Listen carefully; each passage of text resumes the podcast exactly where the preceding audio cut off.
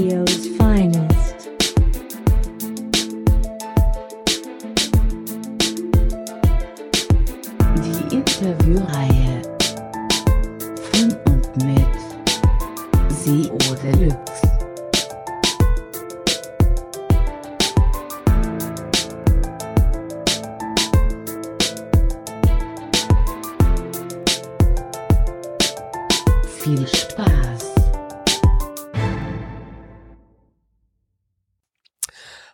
herzlich willkommen zur 19. sagenhaften Sendung von SEOs Finest, ja, SEOs Finest, die Interviewreihe.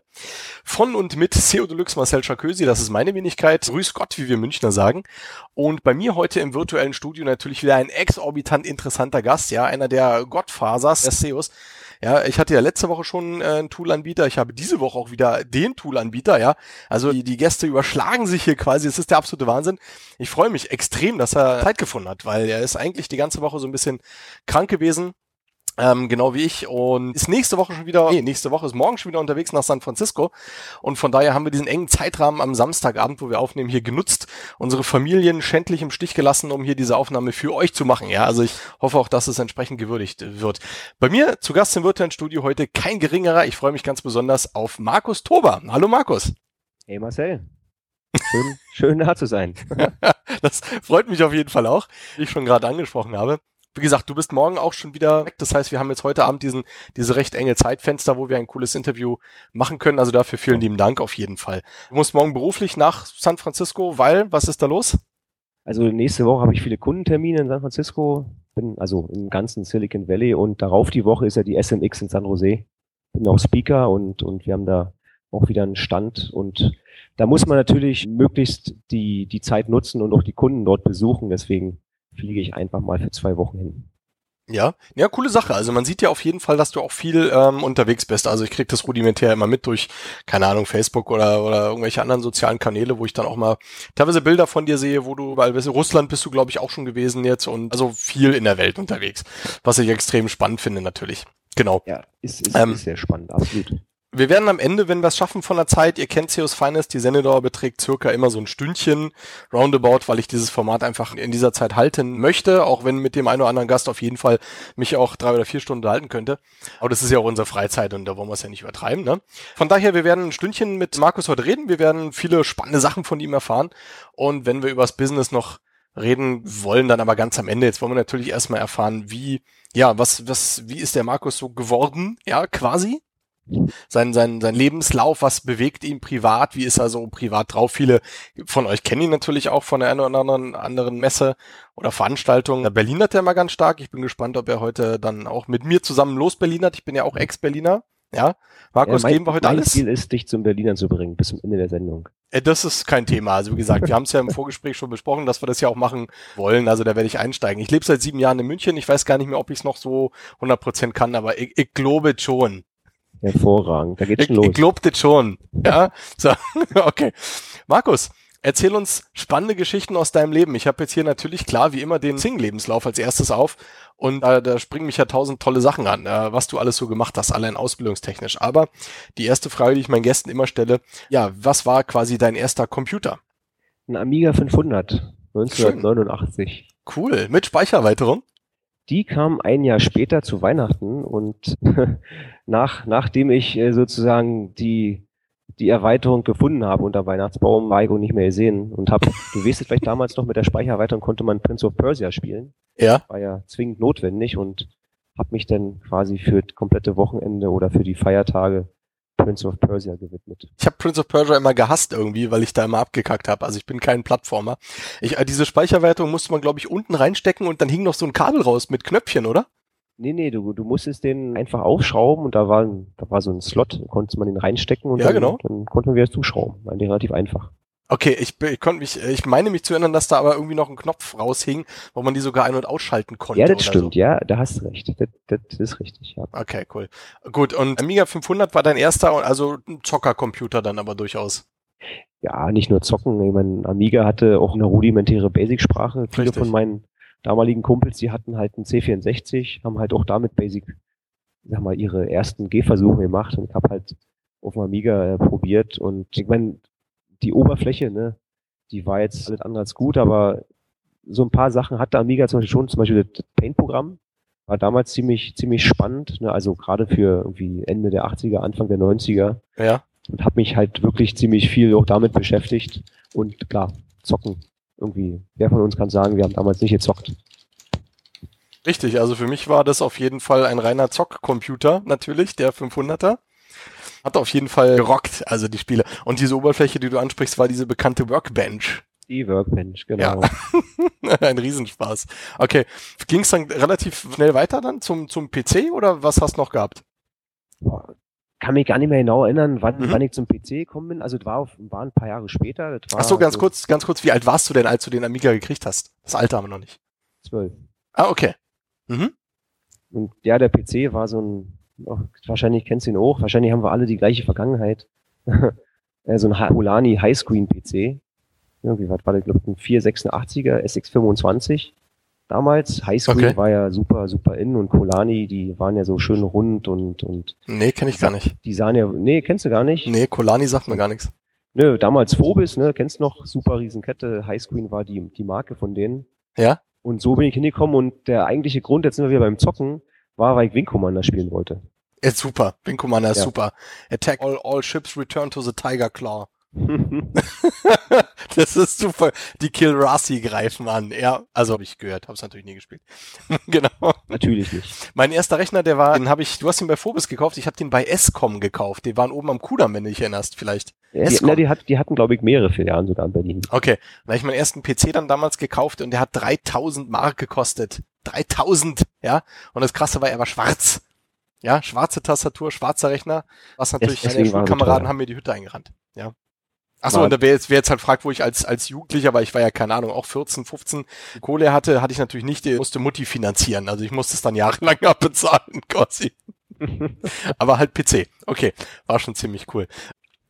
Ja, du hast ja deinen, deinen Amiga und deinen PC gehabt und du hast ja gerade gesagt, dass Freunde von dir da schon so ein bisschen gecodet haben. Warst du dann da auch gleich Feuer und Flamme? Eigentlich schon. Also ich bin, bin, bin mit dem Computer und dem Coden quasi irgendwie groß geworden. Mhm. In, der, in der Schule damals gab es dann, als auch die ersten PCs ein bisschen, bisschen hochkamen, gab es halt ein Computerkabinett und dann hat man sich da auch hin verzogen und da ging es halt weniger um Zocken, hatte einen ziemlich, ziemlich coolen Lehrer, der sich dafür auch interessiert hat, die Leute auch weiterzubilden. Ja. Und von, von daher, also Spielen hat immer dazugehört, immer. Ich meine, ich habe auch eine Playstation zu Hause und, und spiele auch gern mal ein Spiel. Aber ich glaube, damals, dadurch, dass ich auch diesen, diesen Lehrer hatte, beziehungsweise es war ja eigentlich eine Arbeitsgemeinschaft damals, oder eine Arbeitsgruppe, eine AG, bin ich halt auch damit richtig warm geworden. Mhm. Mhm. Okay. Ja, was hast du dann so für Schule gemacht zum Beispiel?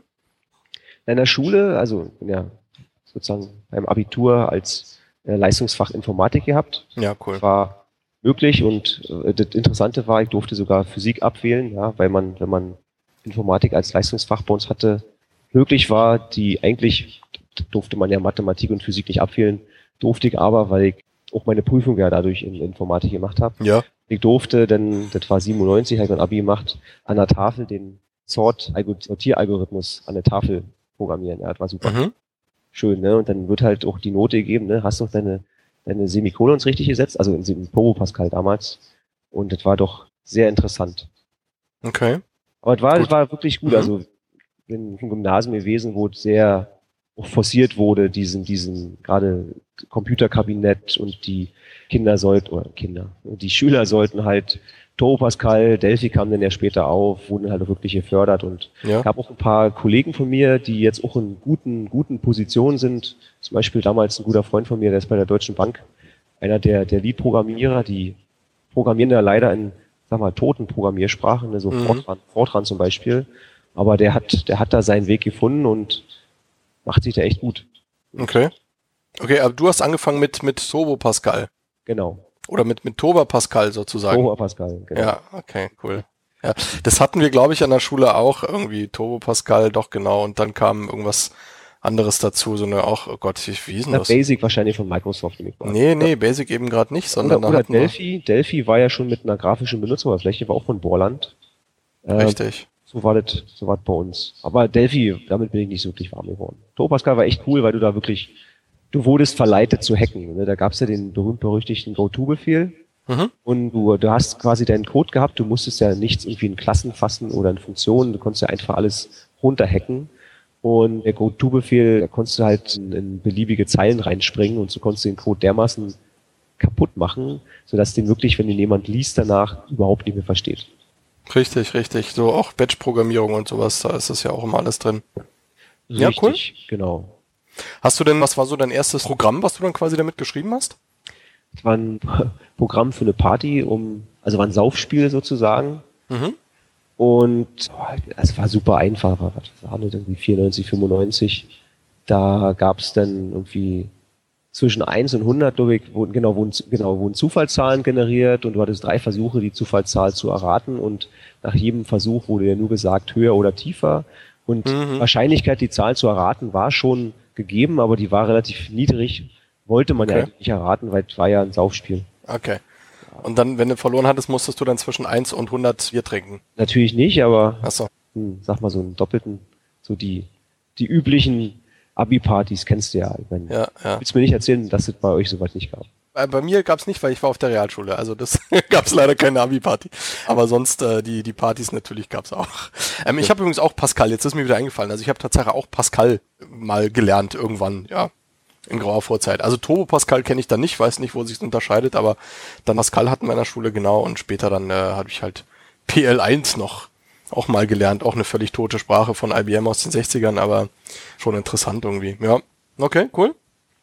So, und dann bist du dann, bist du dann dabei geblieben quasi bei der, bei der Programmierung, hast gesagt, das ist deins, man sieht's ja in deinem Lebenslauf, dass sich das einfach auch extrem, ja, die Informatik durchzieht, also dich offenbar auch gefesselt hat. Könnt, könnte man meinen, ja, das stimmt, aber nicht ganz. Okay. 97 war ich mit dem Abi fertig und wollte eigentlich Medizin studieren. Denkt man jetzt nicht unbedingt, aber wollte eigentlich Medizin studieren. Das liegt so ein bisschen in der Familie. Onkel und, und Oma und oder alle Omas sind irgendwie Krankenschwester gewesen. Onkel ist Arzt und so weiter. Und naja, du kennst es ja so ein bisschen Druck aus der Familie. Deswegen bin ich zur Bundeswehr, musste man ja eh Grundwehrdienst und hatte mich da erkundigt, hey, Studium bei der Bundeswehr ist eigentlich total interessant, wenn man Medizin studieren will, weil man studiert an der normalen privaten Uni, kriegt aber weiterhin ja sein Gehalt. Genau. Das Studium geht sechs Jahre, danach macht man nochmal irgendwie zwei Jahre äh, AIP, Arzt im Praktikum. Und ist ja, geht ja die Offizierslaufbahn und ist dann, wenn man fertig ist, irgendwie Stabsarzt. Und das klang total interessant. Ja. Hab dann erstmal den, den, den Sanitäts Sanitäterweg eingeschlagen, hab in Heide meine Ausbildung zum, zum Sanitäter gemacht, hab dann in Hamburg-Bergedorf bei der Berufsfeuerwehr, also bei der Feuerwehr über, über die Bundeswehr eine Ausbildung zum Rettungssanitäter gemacht mit, mit einem Unteroffizierslehrgang und wollte dann Medizin studieren. Dazu muss man natürlich noch Tests machen, allem, alles mögliche drum und dran. Du musst dann ja noch nach Köln zur Offiziersbewerberschule. Mhm. Dazwischen kam aber der äh, Kosovo-Krieg. Bin dann, das war 99, Ja. Anfang 99, bin dann, bin dann mit KFOR, Kosovo Forces, über Mazedonien in den Kosovo einmarschiert und war dann sechs Monate bis, bis Ende 99 im, im Kosovo. So kam ich wieder, war, also war halt okay, jetzt wie jetzt ein bisschen Kriegsspiel und so weiter. Ich meine, da, da nimmt man ja eher die positive Erinnerung mit, gerade wenn man ein junger Mensch ist. Deswegen alles in Ordnung. Und Interessante daran ist, als ich zurückkam, war ich äh, knapp über zwei Jahre schon bei der Bundeswehr. Ne, Du Mhm. hast ja, wie gesagt, Lehrgänge, Rettungssanitäter, dauert ja alles irgendwie sechs Monate mit Unteroffizierslehrgang und so weiter. Und dann gab's ein Event, der sehr wendend war für mein Leben, denn wenn man über zwei Jahre ja schon bei der Bundeswehr war und Medizin studieren will, dann kommt man, weil das Medizinstudium geht ja sechs Jahre plus zwei Jahre Arzt im Praktikum, Ja. dann, dann kommt man über, über einen Zeitraum hinaus, der bei der Bundeswehr dafür sorgt, dass du automatisch Berufssoldat werden würdest. Mhm.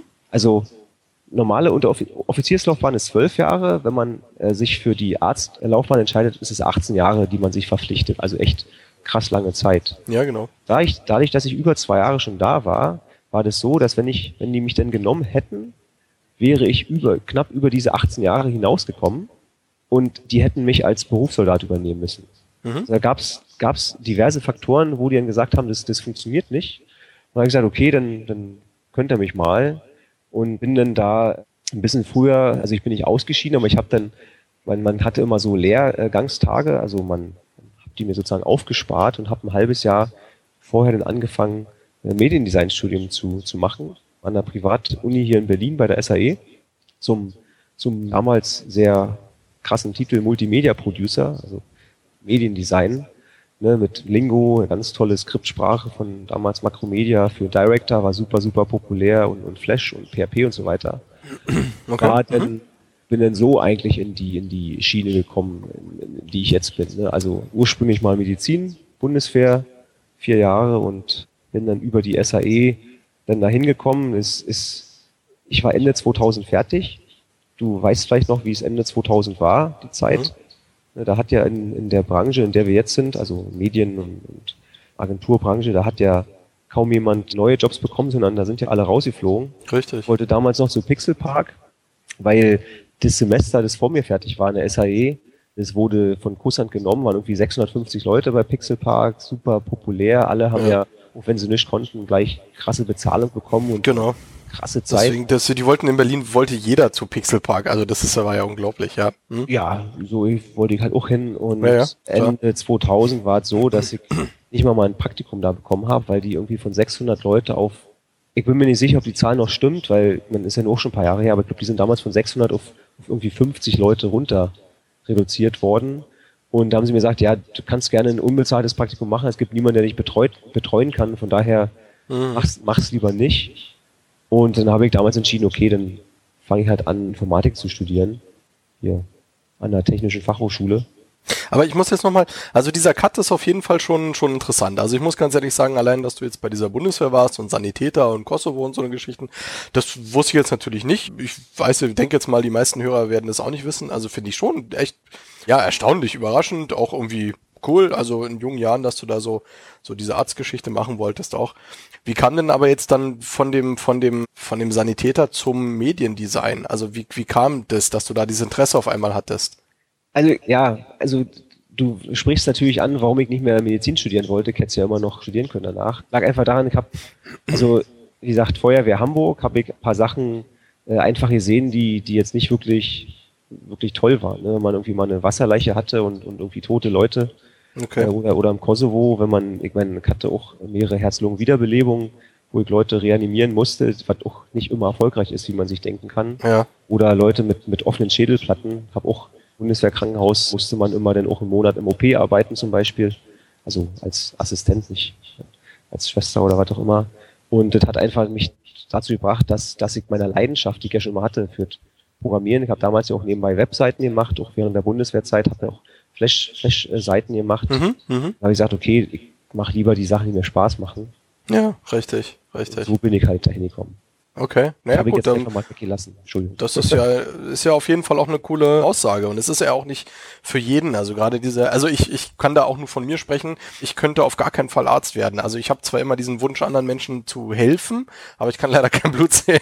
Und deswegen, es geht einfach gar nicht. Und gerade auch bei Kindern, also boah, wenn dann ein Kind irgendwie da was hat, einen Bruch oder, oder blutet oder so, das, das geht gar nicht, da, da, das nimmt mich so mit, ja, aber ich, ich, eigentlich würde ich auch gerne so Arzt sein, ja, aber es, es geht halt nicht. Und ich verstehe das schon. Also wenn du dann da auch bist und dann sagt man in jungen Jahren vielleicht, ja, das muss ich mir jetzt nicht mein Leben lang geben, ist halt nicht für jedermann. Also da kann man schon ganz offen drüber sprechen, na klar.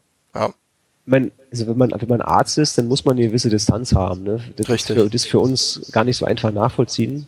Also ich kann nicht, mit meinem Onkel kenne ich das ganz gut.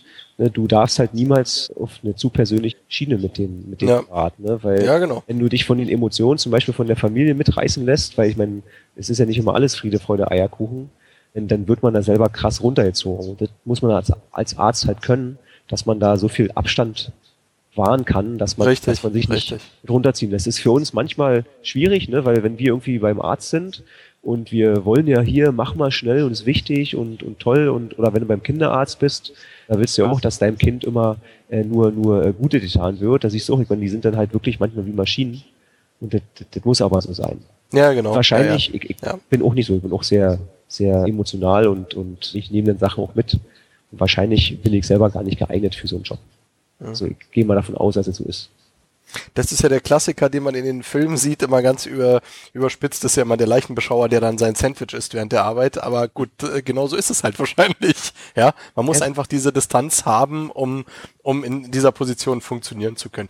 Gut, wir wollen jetzt nicht so lange über so ein krasses Thema dann auch sprechen. Also klar, es ist ja ein Teil von deinem Leben. Also wie gesagt, meinen Respekt hast du da auf jeden Fall. Das wusste ich nicht. Dann bist du zum Mediendesign auf jeden Fall gekommen und dann, ja, dann war PC angesagt. Genau, genau. Also Na, ich dann hab, mehr, so, mehr die sitzende Tätigkeit dann. richtig. Na, ich habe dann angefangen 2001, äh, 2001, 2002, genau, in dem Wintersemester an der Technischen Fachhochschule. Mhm. Hab dann parallel mich, mich auf Praktika beworben, hab dann auch parallel schon mich über Wasser halten müssen. Ich meine, meine Eltern hatten auch keine Lust. Ich meine, ich hatte ja schon vier Jahre einen guten Job, auch, auch gut Geld verdient. Dadurch, dass ich im Kosovo war, habe ich auch eine Menge Geld mitgebracht. Als junger Mensch verjubelt man das auch schnell. Ja. und legt nicht immer alt weg. Und habe deswegen mich ja auch mit dem, mit dem zweiten Studium quasi auch selber finanzieren müssen und habe dann bei Lomex Media in, in Berlin 2002 ein Praktikum angefangen. Mhm. So, Lomex Media ist eine, ist eine Firma, die, wie sie selber, also ich weiß nicht, ob das immer noch so auf der Webseite steht, ob das immer noch so hinhaut, aber damals hieß es High Quality Adult, Adult Entertainment, also Pornoseiten. Ja, sehe ich jetzt hier nichts auf der Seite. Ja, also die haben, die haben, da müssten wir jetzt nicht im Detail drauf eingehen, aber die haben auch viele, viele große Verlage, die man kennt, auch Deutschlands größten Verlag, haben die auch, sag mal, als White Label Erotikangebote entwickelt und, und auch gehostet. Ja, Hab ja bei Referenzen sind sie ja alle drin, also das passt schon, ja. Ja, ich, ich habe als, als Praktikant angefangen und die, die erste Woche war es wirklich so hier, wir haben ganz viele Bildergalerien gekauft von allen möglichen Anbietern aus Polen und, und, und sonst wo Ja, und durfte in der in der ersten Woche als Praktikant die erstmal sortieren. das ist ja Und- schon krass. Also du hast ja, Und nett und, und, und Ja? anderen Haarfarben. Und ja, war auch sehr spannend, muss ich sagen. Also ich, ich muss ganz ehrlich sagen, ich bin äh, von dir als Interviewgast jetzt gerade am, am, am meisten von allen bisher überrascht, ja, weil dein, dein, äh, was du jetzt bisher erzählst, so dein, dieser ganze Lebensweg so, so, so ganz, wie soll ich das sagen, also so, so überraschend, ja. Also wie gesagt, diese Bundeswehrgeschichte oder jetzt diese Adult-Geschichte, dass du das gemacht hast, das wusste ich alles gar nicht. Das finde ich schon irgendwie interessant. Also man merkt auch, dass du von einem Extrem da wirklich ins andere geworfen wurdest irgendwo, ja. Und äh, durchaus natürlich viel erlebt hast dann, was cool ist. Ich meine, so, das sind ja so Sachen, die schreibt man nicht so sehr in sein, in sein Xing-Profil, oder? Ich meine, hey, war im Kosovo, super, hey, geil. Ja gut, aber du erzählst ja jetzt hier gerade auch im Interview, also das finde ich natürlich toll aber und klasse und Das Xing-Profil dient ja dazu, Ja. ja, ja, schon klar. Leuten, die, die, ich meine, ist ja nicht unseriös, ne? Wir, wir reden ja, Ja, nicht ja. über Sachen, über die ich, äh, ich mal, jetzt peinlich berührt wäre, sondern Richtig. die habe ich halt gemacht und die Erotikindustrie, die ist ja da und das wissen wir ja alle.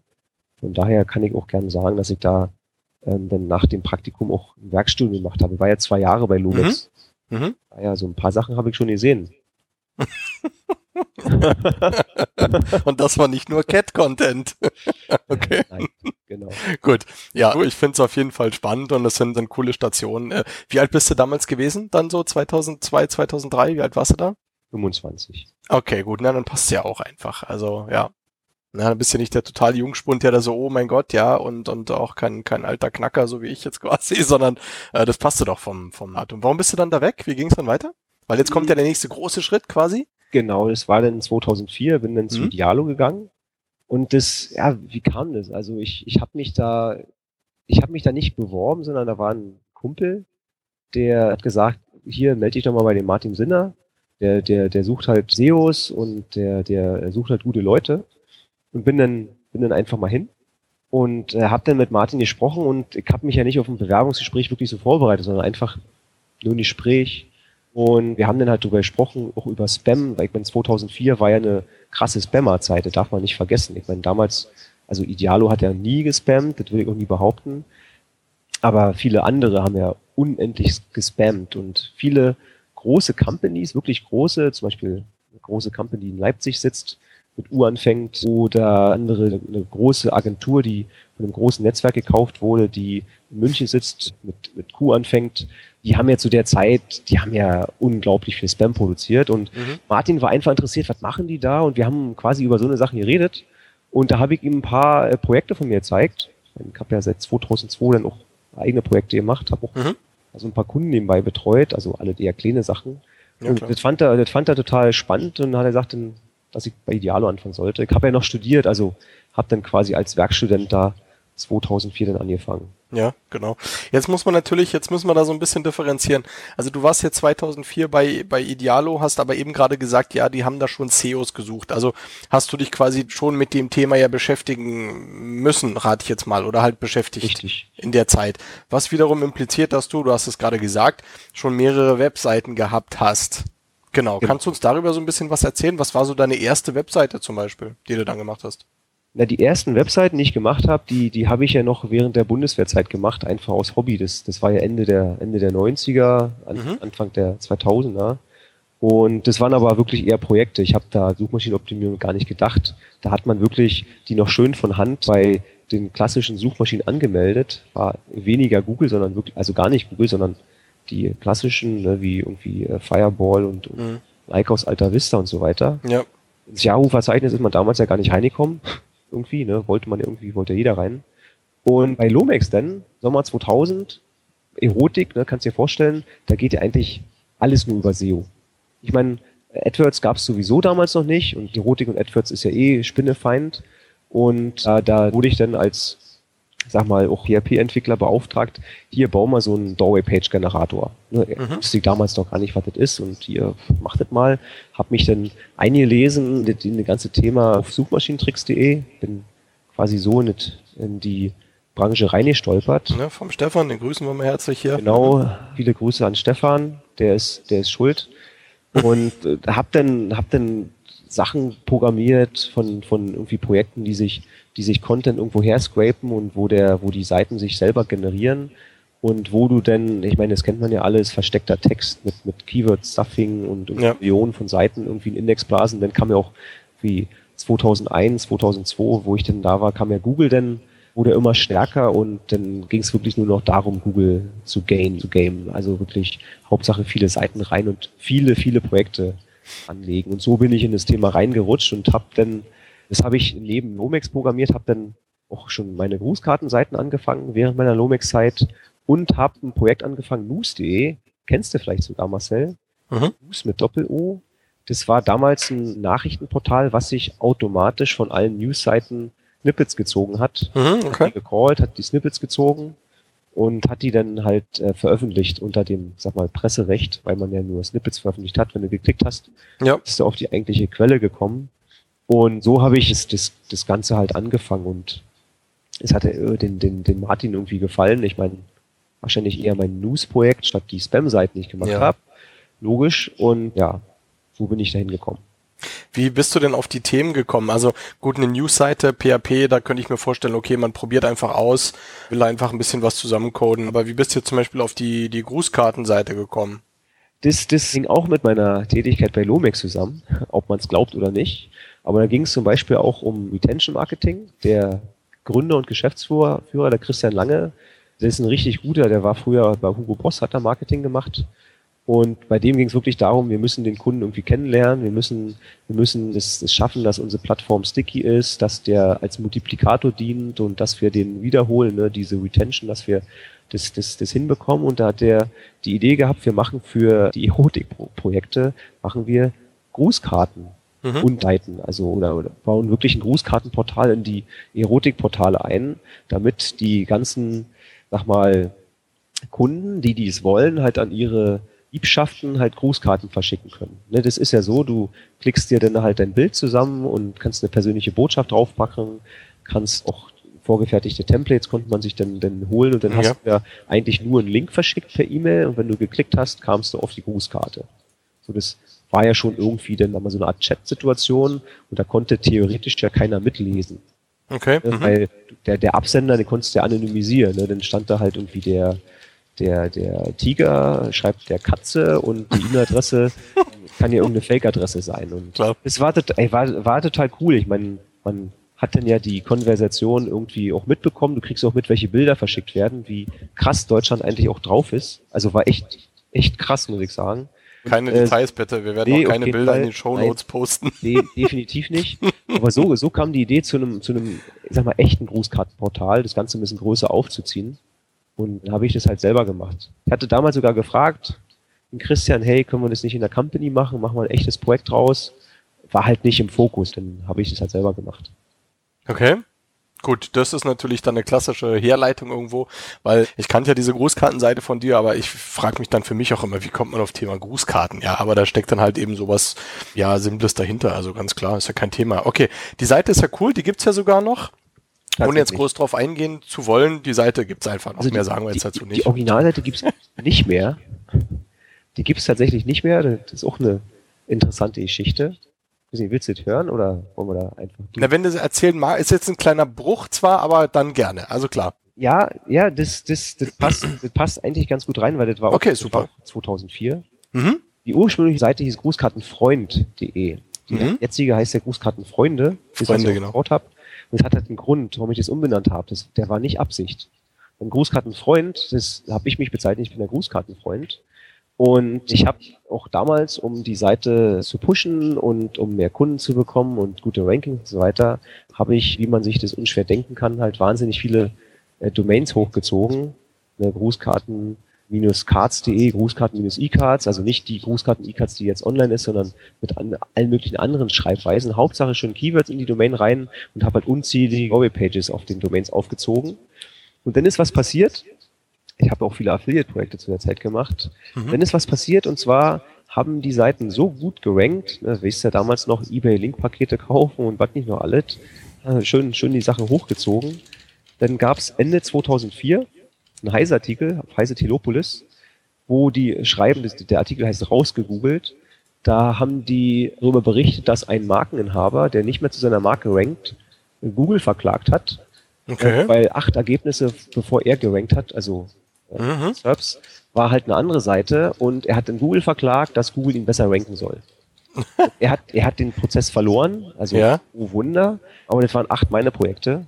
Äh, Heise hat auch Screenshots dann davon veröffentlicht und Google hat das Ganze zum Anlass genommen, Ende 2004 alle meine Projekte aus dem Index rauszukicken, inklusive Grußkartenfreund.de, die ja eigentlich eine echte gute Seite war. Da hatte ich ja keine Doorway-Pages drauf, sondern die wurde ja nur beliefert von, von Traffic von anderen Seiten. Und ja, dann habe ich 2005, kann man sagen, eigentlich von vorne angefangen mit, mit Grußkartenfreunde.de. Okay. Ja, auf jeden Fall ein einschneidendes Erlebnis. Ja, und dann hast du das ganze Projekt aber auch irgendwann nicht mehr weiter betreut, oder? Richtig, genau, das war, das war dann 2008. Ja, gut. Was hat die so an, an Traffic gezogen? Also geht da schon richtig die Luzi ab mit so einer Grußkartenseite? Was, was kannst du uns da erzählen? Und wie hast du die monetarisiert?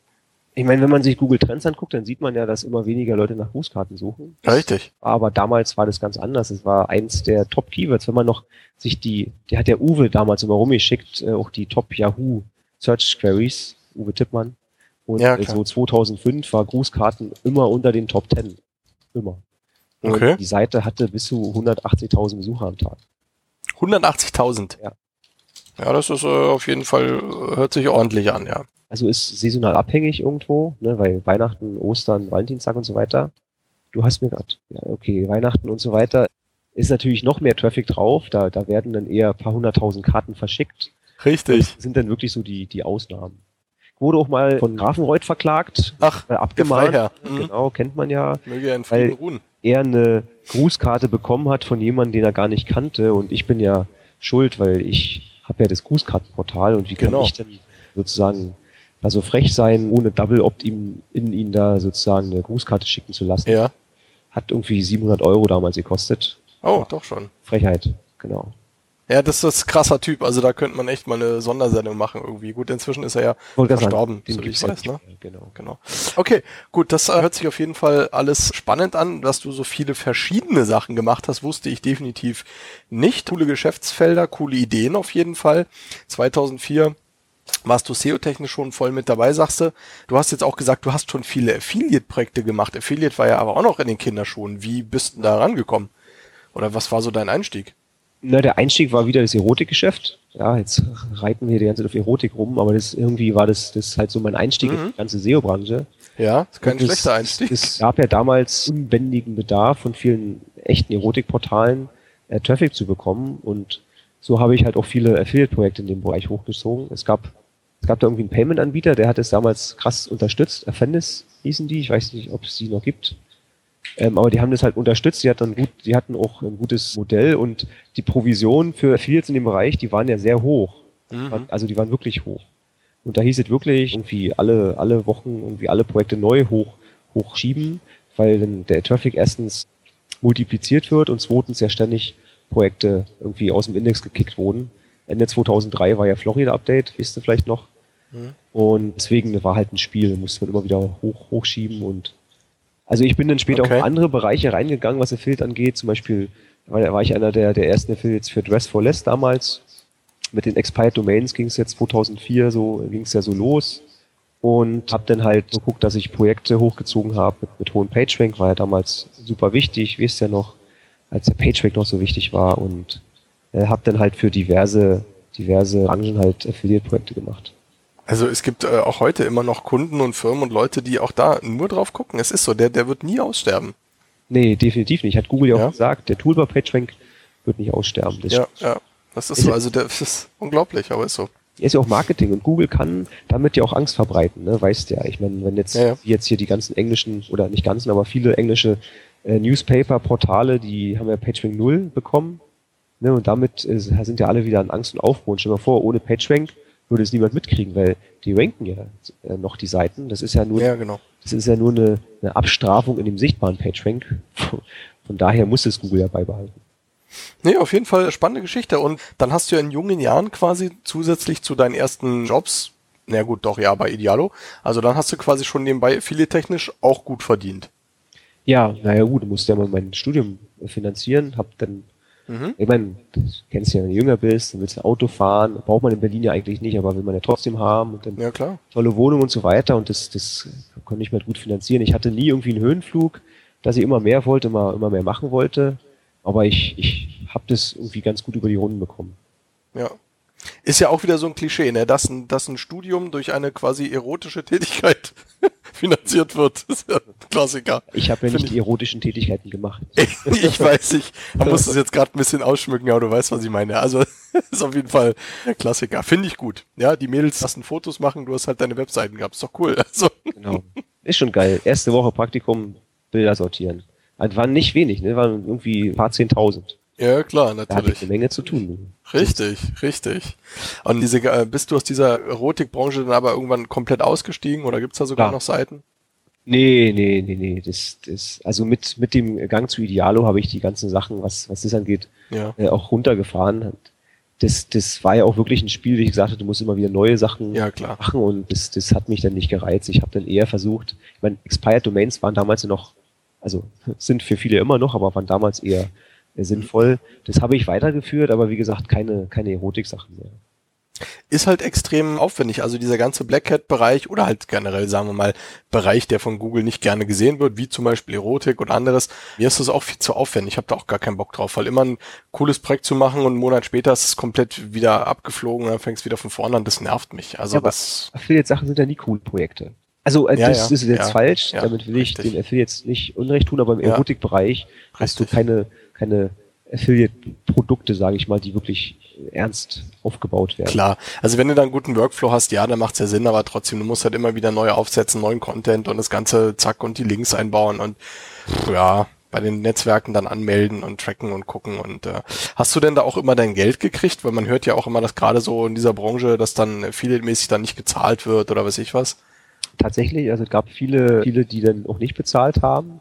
Ja. Ich meine, das Problem ist ja, du, du hast die Auszahlung bei bestimmten Netzwerken nicht monatlich, sondern da, da war, da wurde länger aufgespart. Mhm. Dann ist es natürlich wirklich ärgerlich, wenn nicht ausgezahlt wurde. Aber in der Regel, also hat das gut funktioniert. Okay. Und ich sag mal, mit so Sachen muss man rechnen. Das ist dann halt, du kriegst halt statt 100 nur 80 Prozent. Es war ja sowieso so, dass manche Gutschriften, die du bekommen hast, später eh rückverrechnet wurden, weil irgendwie Kunden einen Zahlungsausfall hatten und so weiter. Aber das ist ja wirklich witzig, weil im Erotikbereich, jetzt reden wir, müssen davon weg. Aber Ja, richtig. Interessante ist, wenn du da, wenn du da einmal richtig tief drin bist in dem Affiliate-Bereich, es gibt ganz viele Kunden, weil es sind immer so Mini-Abos damals gewesen, so von 9,95 bis, bis irgendwie 29,95 Mhm. im Monat, Abrechnung monatlich oder quartalsweise. Das sind so kleine Beträge, das kriegen die in der Regel gar nicht mit. auf dem Kontoauszug steht ja dann auch nicht das drauf, was es eigentlich ist, sondern irgendein anderer Name. Und dann wirklich war über, über viele Jahre hinweg noch, bis, bis wirklich Ende der 2000er noch, noch Affiliate-Provisionen bekommen von Projekten, die ja schon, schon Ewigkeiten gar nicht mehr existiert haben. Ja.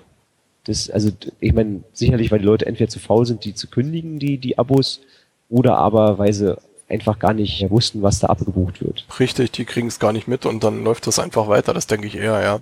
ja. Also, Aber okay. dann kam ja Link-Vendor, darüber wollten wir ja sprechen. Das war Okay. ja 2005, oder? Genau, wir sind jetzt, wir sind jetzt bei deiner Zeit bei Ideal oder ist das hier 2004, 2005, wie ich das hier lese, ja. Genau. Da sind wir jetzt noch. So, und dann nach, jetzt machen wir mal den nächsten großen Schritt. Jetzt kommen wir auch von der Erotik wieder weg. ja, äh, das ist ja hier nicht Pornos Finest, ja, sondern Seos Finest. Genau. Wie, wie war dann dein Weggang von Idealo? Was ist da passiert? Naja, da ist ja jetzt nichts passiert, sondern das, ich habe Link-Vendor, das war ja ein Teil von meiner Diplomarbeit, das habe ich Mhm. neben meiner Idealo-Zeit gemacht. Habe bei Idealo wahnsinnig viel gelernt, also muss ich einfach sagen, Martin Sinner ist ein ziemlich, ziemlich cooler Typ, sehr eigen, aber ziemlich cool. Habe auch irgendwie ein Dreivierteljahr, aber fast ein Jahr sogar bei Martin mit im Büro gesessen. Damals, als ich da angekommen bin, war Platzmangel, deswegen wurde ich dann mit im Büro platziert, war echt, aber echt eine, eine, eine gute Lehre und ein, ein guter Typ, der dann auch mal früher, also damals, auch mal nachts um, um drei irgendwie eine E-Mail schreibt mit, hey, guck mal hier, hast du die Sachen schon geprüft? Mhm. Echt, also wirklich, wirklich, wirklich toll und habe äh, mit Link-Vendor dann ein Portal veröffentlicht und habe dann auf einmal viele Anfragen bekommen mit, hey, hab hier Link-Vendor benutzt und meine Seite ist irgendwie total schlecht, kannst du mir mal helfen? Und bin dann 2005, als es online war, quasi zugeschüttet worden mit, mit Anfragen aller Art. War ja ein relativ populäres Portal, also muss man ja sagen, war eines der ersten SEO-Tool-Portale und habe dann entschieden, von Idealo wegzugehen, um mich selbstständig zu machen. Einfach, weil ich gesehen habe, ich kann halt selber viel mehr erreichen. Und so ist es passiert. Also es gab keinen Vorfall oder irgendwas. Ach so. Nee, das habe ich jetzt auch nicht gemeint, sondern einfach wie, wie dieser Schritt quasi dann in die Selbstständigkeit. Das ist ja das, das ist ja einer der interessantesten oder größten Schritte sicherlich in deinem Leben gewesen. Genau, und das war Link-Vendor eindeutig. Okay. Äh, Link-Vendor müssen wir auch kurz drüber sprechen. Also wer länger, schon länger als eine Woche SEO macht, wird sicherlich kennen. Wer jetzt ganz neu frisch dazugekommen ist, kennt es vielleicht schon gar nicht mehr. Es ist natürlich so ein bisschen Dinosaurier-mäßig halt. Ich gucke es mir jetzt gerade noch mal ganz in Ruhe an. Weil ich weiß gar nicht, wann ich das letzte Mal drauf war, weil es natürlich heutzutage so Sachen jetzt hier wie PageRank-Analyse, PageRank auslesen, Spider-View und so weiter hat man ja in vielen Tools drin. Also heute wirkt's einfach unspannend, aber ich kann mir natürlich auf jeden Fall vorstellen, dass zu dem Zeitpunkt, also 2005, die die Leute da echt die Hütte eingerannt haben, gerade im deutschen Markt und sicherlich dann auch ihre Anführungszeichen unten SEO-Analysen, Anführungszeichen oben, halt eben komplett mit der Link-Vendor gemacht haben, die ja auch kostenlos war und ist, ne? Ja, ja, absolut. Genau. Ja, Ja, also ja, nee, viele, viele haben damit Eben, gearbeitet. genau. 2000 ausgehende Links hier, Domain, alter Gedöns, also man kann viel rauslesen, was jetzt nicht so den, den Hardcore-SEO-Effekt hat, aber man hat einfach Kennzahlen erstmal, Cloaking-Erkennung, das ist zum Beispiel cool und sowas, ja, Website-Geschwindigkeit, weiß nicht, ob es damals schon drin war, das Modul und so, aber ja, ja. Also ähm, finde ich interessant. Und du sagst also, deine, du hast deine, deine Abschlussarbeit war quasi dieses Tool. na, die, die eigentliche, die eigentliche Diplomarbeit war nicht die Entwicklung von einem Tool, das ist ja, eine, eine Arbeit ist ja immer was, was Theoretisches. Hm? Aber die, die, die Arbeit ging darum, zu schreiben, wie Suchmaschinen Dokumente indexieren, wie die Dokumente bewertet werden und so Ja. weiter. Und dazu habe ich einfach Tools programmiert, um meine, meine Diplomarbeit zu machen. Also ist eigentlich eine Toolsammlung drau draus geworden. Warte mal. Und habe dann das Ganze unter Link-Vendor zusammengefasst. Die eigentliche Idee, so kommt ja auch der Name, war, die Toolsammlung zu nutzen als Lead-Generierung, weil Leute brauchen ja Tools und wollen Sachen Mhm. checken, Na Links, klar. Links zu verkaufen. Also ich wollte eigentlich einen Linkhandelsplatz damals machen. Ich meine, sonst Ah, okay. würde die Plattform ja nicht Linkhändler heißen. Und bin aber nie dazu gekommen, das zu machen. Das Konzept gibt's noch, gibt sogar Grafiken, gibt's Mockups, ist, das ist sozusagen alles in der Schublade noch. Also verstaubt. Aber d- so war damals die Idee dazu. Und die Okay. Arbeit, die Arbeit mit Kunden quasi hat mich dazu gebracht, das nicht fertig zu machen. Kann man jetzt sagen, ist gut oder schlecht, aber da, wo ich jetzt bin, glaube ich, da wollte ich schon hin. Es ist, wie es ist, ne? Ganz klar. Jetzt muss man dazu sagen, du hast dich dann selbstständig gemacht und die Firma hieß ja anders, nämlich SEO Solutions. Korrekt, genau. Genau. So, da gibt's auch noch die Webseite, die ist ja auch noch live sozusagen von 2005, genau. ganz rudimentär. Wird die noch gepflegt in irgendeiner Form oder ist die einfach nur aus nostalgischen Gründen quasi jetzt noch live? Ja, das ist eher Nostalgie. Das Interessante ist, du siehst ja auf der Seite rechts oben so ein Login. Ne? Ja, genau. Das ist die erste Suite. Tatsächlich kann man sich da immer noch einloggen, ist immer noch Okay. Daten drin. Das, das war die erste Suite, die, die 2005 für Kunden hier bereitgestellt wurden. Ich meine, Kunden wollten ja immer, du hast kein Login, Marcel, du kannst dich nicht einloggen. Ja, ich, ich hack so gerade wieder ein bisschen hier. Ja, okay. Genau, ich, ich, ich, ich muss unbedingt mal meinen Server prüfen hier. Nee, Quatsch, aber da, da konnten sich Kunden einloggen, einfach weil die ja Bedürfnisse hatten. Ne? Hey, wie sind die Rankings? Mach mal einen Report. Hat mich irgendwie immer ein bisschen genervt, diese ganze, sag mal, Arbeit, die eigentlich eher für, für, sag mal, Praktikanten ist, in Anführungsstrichen. Ja. Und deswegen habe ich eine Software programmiert. Also ich habe bei SEO Solutions dann auch schon erste Leute gehabt, Leute eingestellt und wir, wir haben das zusammen entwickelt. Also ich habe den, den, hab den Kern Linkwender, das habe ich alles selber gemacht, genommen, um, ja, ich habe das nicht Suite genannt, aber einen Kundenbereich zu haben, wo die Kunden ihre Projekte drin hatten, wo sie ihre Rankings hatten, auch ihre Links drin hatten, konnten auf ein, sozusagen auf ein PDF drücken, hatten sie ihre Abrechnung drin. Damals, weißt du vielleicht noch, war das Abrechenmodell ja häufig äh, nach Ranking, ne? wenn du irgendwie unter Mhm. den ersten drei Positionen warst, hast du irgendwie, irgendwie 250 Euro bekommen, wenn du auf Seite 1 warst, irgendwie 100 Euro, Seite 2 noch 30 Euro und du hast halt wirklich nach, nach Leistung bezahlt, wirklich so diesen Ja, okay. Performance-Ansatz. Aber das ging damals ja noch. Ne? Google hat ja, war ja so diese Google Dance-Zeiten einmal im Monat die Rankings umgewürfelt, gab ja einmal im Monat auch das Patching-Update. Und so konnte man tatsächlich ja auch die monatlichen Rankings haben, weil die haben sich dann nicht mehr großartig verschoben im Monat. Und dann konnte man dem Kunden auch da auf die Position hin abrechnen. Das geht ja heutzutage Ja. gar nicht mehr. Richtig. Aber coole Tarife sehe ich gerade. Relax-Tarif für Keyword-optimierte Seiten und so weiter hast du gehabt. Sieht doch gut aus. Äh, Genau, genau. Den Relax und den Business-Tarif, ja. Ja. Sehr gut. Sehr schön. Gefällt mir die Seite auf jeden Fall. Finde ich auch gut, dass die noch on ist. Also warum soll man sowas abschalten? Hast du nur das Logo ersetzt, beziehungsweise SEO Solutions ist ja jetzt einfach, Search Metrics ist das Logo auch oben drüber. Ah. Ähm, wie, wie bist du vom Namen her aufgekommen? Also was war jetzt falsch an SEO Solutions? Na, 2007 gab es dann ja eine Situation, wo ich Kunden hatte im Holzbrink-Umfeld und die, die haben gesagt, hey, das, was du da machst, ist spannend. Wir brauchen eine Software, die, die das für unsere ganze Gruppe macht und so weiter. Und dann habe ich denen das, war nicht Sommer 2007, ja, in, dem, in dem Bereich, habe denen das dann mal gezeigt, was ich schon hatte. Die kannten den Kundenservice-Bereich ja nicht, also meine Suite sozusagen, und waren total begeistert, haben gesagt, hey, lass uns doch ein Business zusammen draus machen. Aber den Namen SEO Solutions fanden sie nicht so gut und dann haben wir halt Mhm. brainstormt und sind auf den Namen Seometrie gekommen, wegen Metrie, ne, von irgendwie Telemetrie und, und auch Geometrie, also diesen mathematischen Ansatz und SEO. Und so ist quasi der Name SEO Solutions dann 2007 verschwunden. Und dann hieß du Seometrie. Seometrie ein Jahr lang, genau. Okay, und wer ist dann jetzt auf den finalen Namen gekommen quasi? Naja, dann, dann ging es halt los und wir sind ganz gut gewachsen. Hatten dann auch, ich meine, ich habe mit Linkwender, das, das erste, was ich für Linkwender gemacht habe, war ja die englische Version. Deswegen auch schon ein bisschen dran schnuppern können, wie das ist, wenn man so international Sachen macht. Mhm. Und da hatten wir dann die, die, das Bedürfnis, auch weil Holzbrink ja auch viele internationale Beteiligung hat, haben wir gesagt, hey, lass uns das international machen und wirklich ein richtig geiles Business international aufziehen.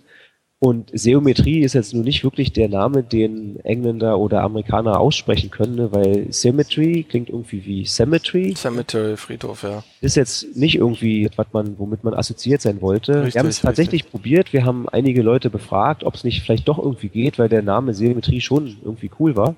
Haben uns dann aber wirklich dagegen entschieden, weil zu viele Leute einfach verwirrt waren. Die konnten es auch nicht schreiben und, und, und haben dann wieder gebrainstormt und sind dann auf den Namen Searchmetrics gekommen, der dann auch SEO nicht mehr im schon Namen cool. hatte.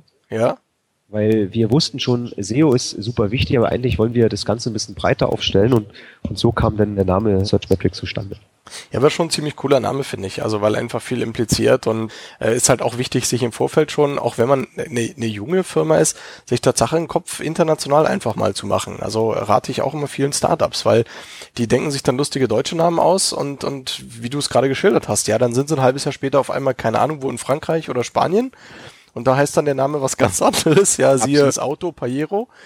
Ja, Ja, in Spanien, genau, ja. Genau, und das ist dann einfach auch nicht so gut. Und Searchmetrics ist natürlich ein cooler internationaler Name, mit dem man halt schon irgendwas verbindet, ja, nämlich suchen und halt, ja, Metriken, sprich Zahlen. Also für mich persönlich steckt da viel drin, finde ich cool, ja. SEO Solutions ist halt äh, genauso platt wie SEO Deluxe, also im Endeffekt, ja, da steckt eigentlich nicht wirklich was drin, aber, aber Search Metrics ist schon cool, ja. Ja sind wir auch stolz, also muss man nur wirklich sagen, das, das also wenn man, wenn man so in, so einer Situation ist, du weißt es ja, dann, dann macht man einfach eine Entscheidung, aber viele mhm. Jahre später wird einem eigentlich erst bewusst, wie gut die, wie gut die Entscheidung war. Das, Richtig. Ja. Richtig. Aber mir fehlt halt noch der Zusatz, programmiert in Toba Pascal. Das fehlt mir noch. Das müsste eigentlich noch auf die Seite rauf. Ja, Gut, dann, dann bist du selbstständig gewesen. Hast du quasi, wir haben letztens auch so ein bisschen über Gründergeschichten gelesen oder ich war ja beim, beim Kai im Online-Radar im Podcast. Herzliche Grüße an den Kai und an den Erik, äh, auch die es ganz toll gemacht haben. Da ging es auch um, um ja, Agenturgründung quasi, ja, Selbstständigkeit und so weiter. Da nochmal so kurze Frage. Bist du da relativ vorbereitet gestartet? Also sprich Kapital und auch ein bisschen Wissen schon? Oder war das Tatsache voll Sprung ins kalte Wasser, so hey, ich mache jetzt mein eigenes Ding? Ja, absolut. Absolut. Mhm. Also ich, als ich das 2005 gegründet habe, mit SEO Solutions damals noch, war das wirklich so, hey, irgendwie gibt's da Kunden, die haben Bedarf, oh, jetzt mache ich's mal. Ich habe überhaupt nicht drüber nachgedacht. Ich war ja damals schon, habe damals schon ein Kind gehabt, beziehungsweise ist es da gerade geboren geworden, wurde geboren und, mhm. und, und irgendwie das, das hat wahnsinnig viel Zeit ja auch in Anspruch genommen, was ja auch total toll ist. Ja. Denn die Selbstständigkeit und diese ganzen Sachen, die damit zusammenhingen, damit habe ich, da habe ich mir vorher gar keine Platte gemacht. Das hat sich ja 2007 mit Holzbrink dann nochmal äh, multipliziert. Ja. Einmal, wenn man, wenn man, also die, das ist so mit, mit Holzbrink, wir haben die Firma zusammen gegründet, also die Seometrie war eine neue Firma mit den Assets aus der SEO Solutions und den, dem Geld von Holzbrink also ein Joint Venture kann man auch sagen. Und dann hast du halt Investoren drin, die wollen ja Reports haben jeden Monat, die wollen mitkontrollieren, die wollen mitmachen, die wollen, die wollen halt einfach wissen, was mit ihrem Geld passiert, was ja auch zu Recht äh, der Fall ist, muss ich sagen. Richtig. Aber da habe ich dann wirklich erstmal kennengelernt, oh weia, da, da wird der administrative Overhead, der ist halt enorm gestiegen. Habe deswegen auch relativ schnell erkannt, dass ich da auch Hilfe brauchte, weil ich selber bin eher der kreative Typ. Ich ich arbeite lieber an, an Lösungen von, von Problemen, ich arbeite lieber an, an Produkten, als äh, mich irgendwie mit, mit Management zu beschäftigen. Ja. Ich, das ist auf jeden Fall, ich finde es extrem spannend, dass du diesen, diesen, ja, also dieses, dieses Startup quasi, wie das dazu gekommen ist. Also bist du mit dem Businessplan dann auch dahin gegangen oder war das wirklich zufällig, dass die halt wirklich gesagt haben, ich finde es einfach total geil, das ganze Link-Vendor, wir machen jetzt eine eigene Software und hier hast du quasi einen Sack voll Geld, mach mal. Also das, das, die Frage wirst du ja sicherlich auch schon öfter gehört haben. Wie ist das dazu gekommen? Weil wenn du als normaler Selbstständiger startest, dann denkt man ja, der sitzt in deinem Kämmerlein, muss jetzt die ersten drei Jahre irgendwie vielleicht auch rumkriegen oder so. Bei dir ging es ja gleich von, ja richtig zur Sache, das, was ja toll ist, ja. Wie kam das?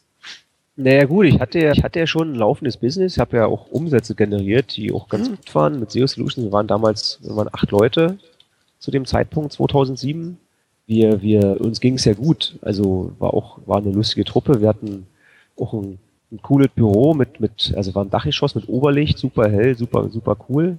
Also außer im Sommer, wenn warm war, ne, ist dann irgendwie Oberlicht nicht so das Beste. ja, okay. Ja, das, das, das, wenn man das Büro im Winter mietet, dann, dann denkt man da nicht drüber nach. Aber wenn bei Holzbrink halt hingekommen und hatte ja schon ein Business und die haben ja gesehen, dass das funktioniert. Und deswegen musste ich da nicht irgendwie krassen Businessplan vorlegen mit hier, guck mal, irgendwie Forecast für die nächsten Jahre und wir machen mal irgendwie eine Roadmap und eine Bewertung und so weiter, sondern das, das hat gepasst, hatte da auch einen guten Account Manager und von daher, also ich, ich, ich musste das so nicht machen. Das ist heutzutage wahrscheinlich anders. Das war damals irgendwie eine, ja, das, das war eine Situation, die eigentlich ziemlich cool war. Ja, auf jeden Fall, klar, natürlich, weil das ist ja echt eine, eine Frage, also gerade für, für junge Unternehmen, die dann auch sagen, ich habe eine tolle Idee, ich habe ein Produkt, aber mir fehlt natürlich jetzt so ein riesen Geldgeber. Also, und das ist ja einfach äh, maßgeblich natürlich für deine Firma und für den Erfolg und das Wachstum, denke ich mal, ja auch einfach verantwortlich, dass man überhaupt so einen, so einen großen Player von vornherein im Boot hat. Später ist es vielleicht sogar gar nicht so gut, weil dann denkt man so, hey, die haben Mitspracherecht, will ich gar nicht und so weiter. Ich find's toll, also ich find's wirklich klasse und da wirst du auch wieder, diesen Satz habe ich jetzt schon so zu vielen Leuten in der Sendung gesagt, eindeutig zur rechten Zeit, rechten Ort gewesen, würde ich sagen. Ja, ja, unbedingt, muss man, ja. Absolut. Also klasse. Wir haben fast eine Stunde Sendezeit schon rum, deswegen müssen wir jetzt ein bisschen beschleunigen und haben eigentlich noch relativ spannende Themen, die ich gerne ansprechen möchte. Ich finde auch echt klasse, dass wir wirklich so viel aus deinem Leben bisher erfahren haben, wollen jetzt gar nicht so hardcore zum Business gehen. Ähm, ich habe jetzt in deinem normalen Blog gelesen, markustober.de, du hast vorhin gesagt, du willst so ein bisschen abschalten, weil man kommt nicht zum Bloggen. Da würde ich jetzt wieder sagen, nö, warum? Das ist ja genau wie diese historische SEO Solutions Seite, ja, einfach da lassen, warum jetzt einfach abschalten. Der letzte Artikel von dir handelt von deiner Ernährungsumstellung. Genau. Ja, Ja. da möchte ich natürlich gern drüber sprechen, weil du bist ja jemand, der war ja jetzt nicht wirklich Hopper, sage ich jetzt mal. Das wirst du sicherlich anders empfunden haben, aber so habe ich dich auch nie kennengelernt. Im Gegenteil, ich finde heute bist du echt, ist wenig dran an dir, ja. Also, wo ich dann auch als Kommentar, du kennst es ja gerne mal schreibe, Junge, ist mal wieder was, ja. Aber wie, was, wie war mit dieser Ernährungsumstellung? Was war denn da los? Ja, ich meine, durch, durch die viele Arbeit, durch den Stress kommt man nicht zum Sport. Also so habe ich mir zumindest mal als Ausrede zurechtgelegt. Also früher habe Okay. ich viel Sport gemacht, wirklich ziemlich viel, war immer, immer äh, drahtig. Ich habe 14 Jahre beim Fußball, im Fußballverein gespielt und so. Und dann irgendwann macht man einfach keinen Sport mehr und, und nur noch Arbeit und dann war ich Genau, das, das war die, das war die, die Situation. Ich war mit Jens Brechmann. Wir waren in, in den USA, Mhm. wie fast 14 Tage, sind da so mit Auto hin und her gefahren, 10 Tage, Los Angeles waren wir und im Valley und, und, und, und so weiter. Und dann isst man natürlich amerikanisch. Ne? Morgens zum Frühstück Pancakes und all drum und dran. Ja. Und auch, okay, auch wenn du sagst, vorher war ich nicht, nicht proper, ich habe mich schon immer ein bisschen dicker gefühlt, ja. Also nicht, Klar, nicht, nicht wirklich, nicht wirklich, ich habe mich nicht wirklich wohl gefühlt. Und wenn man irgendwie Ja. Treppen steigt, ne, dann fängst du an zu pusten und bist dann irgendwie, fängst an zu schwitzen. Aber als ich aus den USA wieder kam, habe ich irgendwie zwei, drei Kilo mehr gewogen. Mhm. Ähm, und dann war ich, war ich an einem Punkt, wo ich gesagt habe, das kann- nicht sein, also das, das geht nicht. So geht's nicht weiter. Und dann habe ich einfach für mich entschieden, so geht's nicht weiter und habe dann angefangen, meine Ernährung umzustellen, habe mich belesen, ne, was man sozusagen machen sollte, habe mir äh, die Logi-Diät oder irgendwie Mhm. Logi-Ernährungsweise angenommen. Ja. Da geht's ja um auch um Sport und die passende Ernährung dazu, weniger Kohlenhydrate, nach dem Sport schon Kohlenhydrate, morgens Kohlenhydrate, abends eher proteinreiche Ernährung, also überhaupt nichts kompliziertes. Hab die Sachen dann radikal umgestellt. Wer mich kennt, der weiß, dass ich auch so eine Sachen radikal dann mache und habe dann in irgendwie in zwölf Wochen 13 Kilo verloren. Mhm. Hab dann aber erst mit dem Sport eigentlich wirklich so richtig losgelegt und hab dann nochmal abgenommen und war an einem Punkt dann, wo ich gesagt habe, boah, das ist so geil, das, das muss ich weitermachen. Weil ich habe mich wirklich so fit gefühlt, die Knochen haben auch nicht mehr wehgetan und, und echt, echt toll. Ich bin jetzt wieder ein bisschen relaxter, ich esse auch mal ein paar Chips oder ein paar Pommes. Ne? Damals gar nicht, überhaupt null, ne? irgendwie nichts frittiertes und keine Panade und kein, keine Schokolade, kein gar nichts. Ja, ja. Da- bin ich jetzt ein bisschen lockerer geworden, weil ich einfach sehe, wenn du Sport machst regelmäßig, dann, dann und, und sag mal wirklich darauf achtest, dass du eher proteinreich ist, dann, dann gleicht das aus. Ja, natürlich. Aber das war wirklich, das war eine krasse Umstellung bei mir, das stimmt. Und der Grund, warum ich den Blog zumachen möchte oder, oder sag mal umleiten möchte, ist einfach, wenn man nicht mehr zum Bloggen kommt und die Leute suchen nach meinem Namen, kommen sie als allererstes auf die Seite. Und ich meine, da gibt's halt meine Urlaubsfotos aus Indien und Mhm. aus irgendwie Kitzbühel und irgendwie dann den Artikel zur Ernährungsumstellung, der ist ja jetzt nicht peinlich oder so, den, den soll man vielleicht auch zukünftig woanders vielleicht noch finden, aber das, das ist ja nicht die Person, die ich jetzt denke, die ich jetzt irgendwie einem, einem Typen, der mich nicht persönlich kennt, äh, zeigen möchte. Ach so, verstehe. Na ja, gut, aber es ist halt ein privater Blog, also es ist ja. Na, mu- musst du natürlich wissen, klar, also wie du Bock hast, aber das ist halt die Person, die, die ja auch ein Privatleben hat und dann eben mal Urlaubsbilder. Also da erinnert mich an den Blog von Florian Stelzner, den wir auch lieb äh, grüßen hier, ne? Der hat ja genauso. Der letzte Eintrag von Anno 1881 Bananenkrieg, ja. Aber wieso denn nicht? Also ich finde, es sind coole Bilder drin. Ja, schaust halt mal. Also bevor du den ganz abschaltest, sag mir Bescheid, dann scrape ich noch die Passeo-Artikel raus und äh, dann passt ja. genau, genau. weißt du, die Indien-Bilder kann ich noch für einen Reiseblog nehmen und dann ist cool. Äh, dann passt Sehr es auf jeden Fall. Nee, ich hatte halt nur, ich bin Tatsache durch das Thema Ernährung bei dir zuerst drauf gestoßen. Also heute sagt natürlich jeder, ja, ich habe mich ja auch schon immer damit beschäftigt, hier, keine Ahnung, hier vier Stunden Körper, ketogene Ernährung, Gedöns. Heute sind ja alle oder wollen fitter werden, ich ja auch, das ist cool.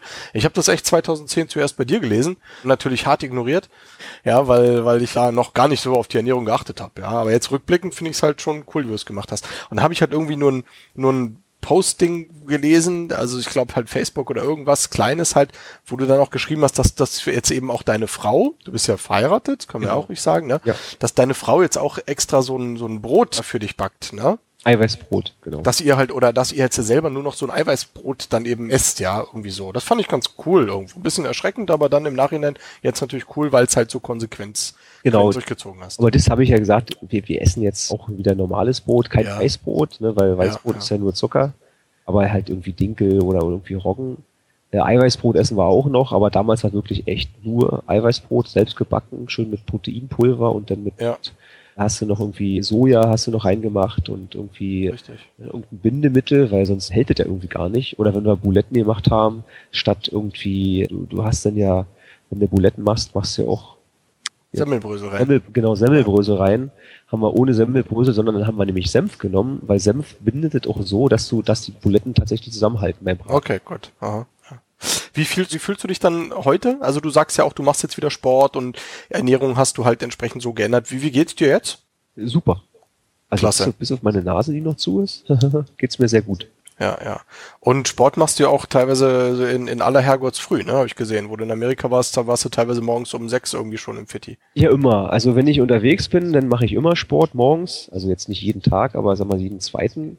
Weil du einfach, wenn du unterwegs bist, hast du immer einen harten, anstrengenden Tag. Wenn ich Termine mache, dann versuche ich halt den Tag auch voll zu bekommen. Beziehungsweise, wenn du auf Veranstaltung bist und irgendwie noch speakst und dann noch irgendwie abends eine Netzwerkveranstaltung hast, dann hast du ja wirklich 14 Stunden volle Power und dann, dann musst du einfach, wenn du morgens Sport machst, dann bist du wirklich, hast du so viel Energie, dass du, dass du den Tag locker rumkriegst. Ja, klasse. Es hat nicht jeder. Und äh, wie gesagt, wir haben jetzt beide ja auch Kinder. Für uns ist einfach auch wichtig, dass wir auch lange einfach fit sind für unsere Kinder. Das ist für mich persönlich einfach auch ein ganz wichtiger Aspekt. Und dass man eben mit 50 nicht, also irgendwie der Rücken schmerzt und man nicht mal mit den Kids mehr rausgehen kann oder irgendwas, ja. Deswegen, also ich finde auch, dass das die, die Kinder das, die Einstellung zum Leben, also für mich persönlich war das so extrem verändert haben. Also ich habe im Rauchen aufgehört, achte auf meine Ernährung, bin jetzt ganz anders drauf in ganz vielen Dingen, weil man einfach eine Verantwortung seinen Kindern gegenüber hat. Und das ist auch schön. Also das macht auch Spaß und finde ich, finde ich klasse. Also da bist du ja wirklich auch, ja, auf dem Weg zum besseren Menschen, jetzt hier so ein bisschen plattern, aber genauso ist es ja halt irgendwie. Kam das dann auch durch deine Kinder mit oder durch deine, deine, keine Ahnung, jetzt Ehe vielleicht so, oder war das jetzt für dich einfach gerade diese Ernährungsumstellung? Also durch mein Asset-Kind kam eher die Fettringe. Mhm. Ne, ich meine, du weißt ja, wie es ist. Ja, wenn, klar. man, wenn man, wenn man eine, eine, eine schwangere Frau hat, dann, dann ist der Mann ja mitschwanger. Also Richtig. das Ist ja nun mal so. Und äh, Ja. da, da haben die Funde nochmal ordentlich zugenommen und danach habe ich die auch nicht mehr, nicht mehr losbekommen. Meine Kinder halten mich natürlich auf Trab. Aber die Super. waren jetzt nicht der ausschlaggebende Grund für diese Ernährungsumstellung. Du hast aber recht, man ist so ein wirklich besseres Vorbild. Ne? Also gerade was auch Ernährung angeht, wenn man sich nicht jeden Scheiß, Scheiß drin pfeift. Richtig. Das, das ist wirklich gut. Also es, Was, was, was isst du, wenn du jetzt sagst, zum Beispiel, du fliegst ja morgen nach San Francisco, dann gibt's da aber keinen McDonalds und sowas, ne? Oder was, was isst du dann da? Und du hast ja gesagt, auf deiner ersten Tour hast du halt extrem Fastfood gegessen und Pancakes, die gibt's jetzt aber nicht mehr. Nee, nee, nee. Also das kommt drauf an. Morgens halt irgendwie ein Frühstück eher mit, mit, mit Rührei und vielleicht irgendwie ein dunkles Brot. Aber halt, achte auf solche, solche Sachen, mal ein Müsli, aber Müsli nur, wenn ich, wenn ich morgens äh, Sport gemacht habe. Und ansonsten in den USA gibt's ja nicht nur Burger und Pancakes, da gibt's ja auch normales Essen. genau, da gibt's ja auch Also- Eiscreme und Also umso, um, umso weiter man reinkommt ins Inland, sage ich mal, ne, wenn man mal so Richtung Las Vegas mit dem Auto fährt, Nevada, Arizona und so weiter, ähm, da gibt's ja dann wirklich nur noch Fast Food. Ne? Du fährst durch so kleine Orte durch und Mhm. Sozusagen der Ort beginnt halt mit irgendwie Taco Bell und, und Jack in the Box und Wendy's und, und Denny's und wie sie alle heißen. Da, da kommt man um Fast Food gar nicht herum, da gibt's gar kein normales Essen. Aber wenn du wirklich wir mal, Ostküste, Westküste bist, in größeren Mhm. Städten, äh, da gibt's auch, gibt's auch wirklich gutes Essen. Also Okay. Die Amis haben ja die besten Steaks, ne? das wissen wir ja alle. Und abends geht man dann natürlich ein schönes Steak essen. Wir kommen ein bisschen vom Essen äh, weg, sonst schalten die Leute alle ab und denken, na nu, ist das jetzt hier Foods Finest oder was ist da los? Stimmt. Aber auf jeden Fall cool, dass wir darüber gesprochen haben. Denke ich mal, weil es einfach auch ein ganz wichtiger Punkt ist. Und wie gesagt, ich habe dich ja, wir haben uns zuletzt auf der SEO-Com gesehen. Du machst auf jeden Fall einen ganz fitten und drahtigen Eindruck, wie du es so schön gesagt hast. Von daher ist es ja auch alles in Ordnung und man muss sich halt selber wohlfühlen. Das ist das Allerwichtigste. Ja, dass man einfach selber mit sich da zufrieden ist und fertig. Ganz einfach. Du hast jetzt selber gesagt, man braucht diese Power auch, wenn man jetzt so den ganzen Tag unterwegs ist. Da kommen wir auch nochmal auf den Punkt, was wir vorhin angesprochen haben, also im Vorgespräch, dass du in, in, im letzten Jahr quasi deine Firma mehr oder weniger alleine geleitet hast, also extrem viel Stress und Druck da gehabt hast. Magst du uns da noch ein bisschen was drüber erzählen? Ja, gerne. Also ich, also es gab eine Situation im letzten Jahr, um sozusagen sich dazu zu entscheiden, gemeinsam zu entscheiden, dass, dass ich halt alleine als Geschäftsführer die, die Firma weiterleite und verantworte. Äh, mein Ziel war aber schon immer, das habe ich vorhin ja schon gesagt, weil ich äh, jemanden brauche, der mich unterstützt, gerade im administrativen Bereich, im Managementbereich, jemanden zu haben, der das Ganze als, als zweiter Geschäftsführer macht. Aber ja. wenn man sozusagen entscheidet, man hat erstmal nur einen Geschäftsführer und man hat den zweiten ja noch nicht, dann muss man es alleine machen und das war halt extrem anstrengend. Also es hat schon eine Menge Stress produziert. Du hast ja äh, trotzdem das, das Daily Business. Du willst ja deine, deine Arbeit wirklich gut machen. Du willst ja, wir sind ja, stecken ja mitten in der Internationalisierung, machen ja mehr Umsatz mittlerweile im Ausland als in, als in Deutschland und da, da musst du einfach krass viel machen und hab deswegen auch relativ schnell über, über eine gute Headhunter Company losgelegt, jemanden zu finden oder erstmal jemanden zu suchen.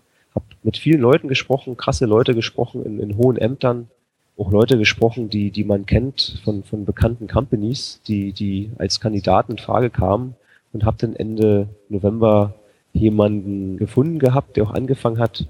Tom, Tom Schuster heißt derjenige, ist jetzt der CEO der Firma. Ne? Das, das mhm. ist ja keine Abwertung von mir, aber ich möchte mich halt wirklich um, um die Technik und das, das Produkt halt kümmern und, und unseren Servicebereich, also unser Wissen sozusagen. Und der macht es wirklich gut. Und da, das hat echt, da ist mir ein Stern vom, ein Schein vom Hals vom Herzen gefallen, weil es ein wirklich guter Typ ist. Menschlich super, vom Wissen unglaublich, unglaublich gut, hat schon viele Firmen aufgebaut, ne, war das irgendwie eine coole Story, war irgendwie bei der äh, South African Air Force, also der Südafrikaner, der Tom Schuster, mhm. und war Anfang der 90er bei Novel und hat irgendwie mit Eric Schmidt zusammengearbeitet, war jetzt nicht direkt in der Abteilung mit ihm, aber kennt halt auch den, den, den, den Eric persönlich. Das ist schon, das ist schon sehr witzig. Das ist eine coole Story und macht echt Spaß, mit ihm zusammenzuarbeiten und gerade wenn man irgendwie diesen, diese internationale Brille braucht, ist er einfach super. Okay. Und, und ja, und du kümmerst dich jetzt quasi wieder ums Kerngeschäft einfach und um die Software, also entwickelst da auch Ideen und, und Features oder was ist jetzt deine Hauptaufgabe im Moment? Na, ich, ich bin für, für eine, eine Menge äh, Aufgaben verantwortlich. Ich, das kann man sich jetzt nicht so vorstellen, dass ich da sitze und die ganze Zeit an Sachen brüte. Das mache ich schon. Ich würde es sehr vermissen, wenn ich, wenn ich das nicht mehr machen dürfte. Aber ich habe ja, ja fast 110 Leute mittlerweile und habe dann guten einen guten Leiter für das Produktmanagement ist der Axel, Axel Landschof, der, der das im Griff hat. Der hat einige Produktmanager und die entwickeln halt ganz viel selber und, und ich, ich pitche die auch gerne, die, die Produktmanager und, und deswegen kann ich, wenn du sagst, aufs Kerngeschäft, also ich konzentriere mich wirklich darauf, dass wir international die, die Kundenwünsche ein, einbauen in die Software. Das ist gar nicht so leicht, weil der Deutsche wünscht sich halt ganz andere Sachen, zum Beispiel als der Amerikaner oder der mhm. Japaner. Und ich gucke halt, dass, dass, dass man das unter einen Hut bringt, dass auch die Technik, ja, 40 Entwickler insgesamt, also wenn man das Produktmanagement mitzählt, dass es halt einfach alles funktioniert. Richtig, ja. Und man muss auch noch ganz cool sagen, dass Search Metrics natürlich eine gute, ja, was heißt eine gute, also eine, eine ganz tolle Adresse ist und ein cooles Sprungbrett für viele Leute auch gewesen ist, würde ich sagen. Also das darf man auch nicht vergessen. Also ich kenne ja viele Leute aus deinem Umfeld, die einfach bei dir waren oder noch bei dir sind und das ist auch extrem spannend eigentlich immer mit den Leuten und man hört den Namen Search Metrics einfach auch überall. Also auf jeden Fall hast du da extrem cool was aufgebaut mit deinen, sage ich jetzt mal, noch jungen Jahren und finde ich sehr klasse sehr spannend, das mal alles so ein bisschen zu horchen. Also gerade so dein, dein, dein Weg, der dich da auch hingeführt hat. Wo geht's so in Zukunft hin? Also was hast du als, als Privatperson quasi noch, noch vor? Ja, viel. Wenn aktuell sind es zwei Kinder, wer weiß, was da noch kommt. Also mhm. ist nicht in Planung, aber hm. macht auf jeden Fall Spaß mit, mit den Kindern. Also, also privat kann sich da noch eine Menge entwickeln. Wer weiß, ob sich der Lebensmittelpunkt noch ändert. Ne, wir sind ja international viel unterwegs. Ich persönlich würde es mir immer wünschen, mal auch mal wegzugehen. Ich finde Berlin halt klasse und äh, würde ja eigentlich nie weg, aber es gibt halt so ein, ein, paar Städte, ein paar Orte, die mich, die mich da schon reizen würden. Ich, mhm. ich liebe das, was ich mache. Das ist halt auch wichtig. Also ich würde privat jetzt nicht, also ich würde jetzt nicht sagen wollen, ich möchte jetzt irgendwie privat mehr Freizeit haben und würde den Job runterfahren. Das, das kann, ich, ich kann das eigentlich gar nicht. Ja Von daher, ich bin ganz zufrieden, so wie das ist. Und du weißt ja, skalieren kann man nicht nur im Business, skalieren kann man auch im Privatleben. Klar. Und das ist, das ist sozusagen das, was ich mache. Wichtig ist, dass man eine gute Work-Life-Balance hat. Auch wenn ich halt viel arbeite, ich kriege das mit meiner Familie wirklich gut unter den Hut. Und was da alles noch kommt, Mhm. wird sich, wird sich zeigen. Wir sind auf jeden Fall sehr gespannt, Markus, und bleiben auf jeden Fall dran an dem, was du so treibst, natürlich, ja. Also, ja, dann würde ich fast sagen, sind wir an der Stelle erstmal durch. Wir haben jetzt auch ein gutes Stündchen voll. Mir fallen jetzt gar keine großen Fragen mehr ein, die ich dir jetzt noch stellen könnte, weil du einfach extrem viel erzählt hast, extrem coole Sachen auch, die ich, äh, wie gesagt, auch nicht wusste.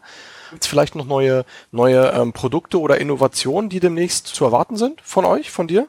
Ja, definitiv. Okay. Eigentlich Ja, kann man immer mit, mit, mit großen Innovationen rechnen von uns. Ich meine, Okay. wir, wir machen es ja schon ein Weichen, das haben wir ja besprochen seit, seit einer geraumen Zeit. Und was jetzt äh, kommen wird, das hat, dem haben wir uns verschrieben, ist wirklich so diese Workflow-Optimierung. Da müssen wir jetzt, wir müssen nicht noch eine Stunde reden, auch wenn wir es könnten. Würde, ich liebe das einfach auch über die Sachen zu sprechen, weil was, was wir halt erkannt haben, ist, der SEO liebt Zahlen, ja, richtig, der liebt Daten, auf jeden Fall, klar, aber was, was ist, was halt total unterschätzt wird, ist die, ist, ist diese ganze Prozessoptimierung, der ganze Workflow. Ne, häufig Mhm. ist es so, gerade in großen Firmen, und wir haben ja viele große Firmen als Kunden, also fast nur, und äh, da arbeiten die in Teams, teilweise über die ganze Welt verteilt, teilweise mit einem extrem großen Wissensunterschied. Teilweise der Manager, der verantwortlich ist, hat überhaupt, überhaupt keine Ahnung von SEO, muss es aber, Ja. muss es aber machen. Und deswegen kommt in zwei Wochen kommt, kommt ein Taskmanager und ein neues Reporting. Und es ist sehr auf so Prozesse und, und so Workflows abgestimmt.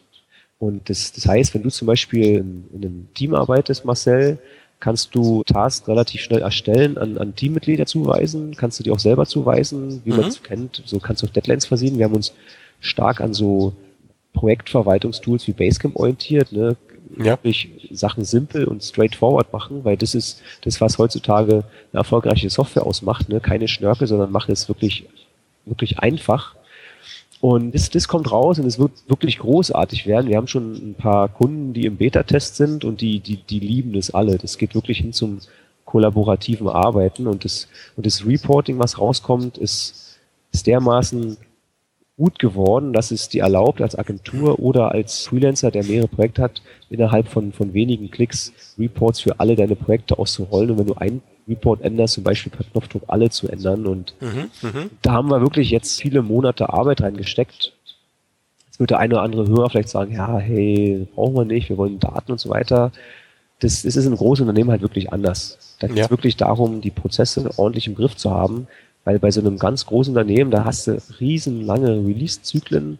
Wenn du sagst, hey, ich habe ein Ticket, wir müssen mal schnell den Titel ändern, dann sagen die, ja, in einem Dreivierteljahr geht's online. Richtig. Und da muss man nämlich wirklich dokumentieren, im Team arbeiten und wenn wir GM zum Beispiel als Kunden und die haben über 100 Leute, die von Hongkong bis Detroit halt an, an, an der Software arbeiten und wir haben halt wirklich eng mit denen zusammengearbeitet und ja, das Ergebnis kommt in 14 Tagen, ist es draußen.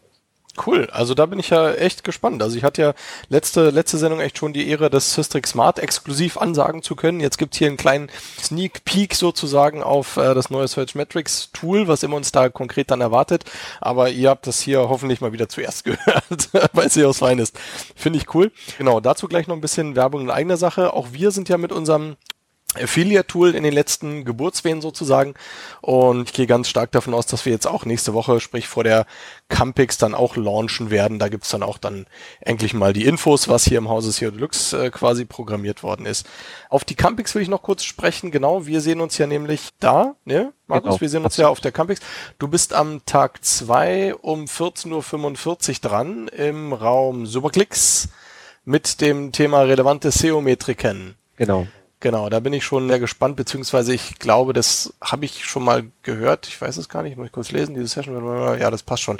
Genau, da sehen wir uns auf jeden Fall auf der Camping. Ich freue mich natürlich, dich dann auch mal wieder persönlich zu sehen.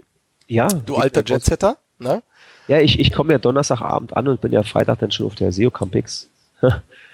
Ja, okay. So, Ne? freue mich, freue mich total, da zu sein. Das ist quasi der Event im Jahr.